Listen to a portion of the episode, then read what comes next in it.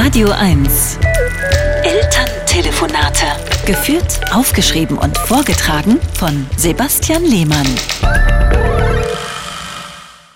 Meine Mutter ruft aus meiner Heimatstadt Freiburg an.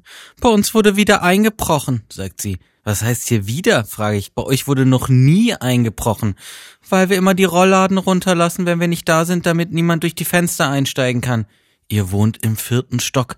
Es gibt auch sehr große Einbrecher, da muss man vorsichtig sein. Ihr habt doch eine Alarmanlage, die ist auch ständig losgegangen, als ich letzte Woche bei euch zu Besuch war. Der Einbrecher war auch wahrscheinlich gar kein Einbrecher, sagt meine Mutter. Dabei sah er sehr verdächtig aus, ganz schwarz gekleidet, rußverschmiertes Gesicht, komischer Hut, auf dem Dach ist er rumgeklettert. Der Schornsteinfeger.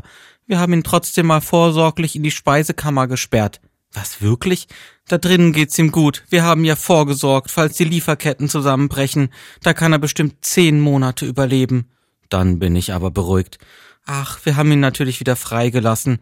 Er hat sich sogar bedankt. So gut hätte er lange nicht mehr gegessen. Jetzt ist mir aber aufgefallen, dass fünf Gläser meiner Mirabellenmarmelade fehlen. Diese bösen Einbrecher, sage ich, und mache mir noch ein Brot mit der leckeren Marmelade von meiner Mutter. Jetzt sind leider nur noch vier Gläser übrig. Elterntelefonate mit Sebastian Lehmann. Immer montags neu und jederzeit auf radio1.de.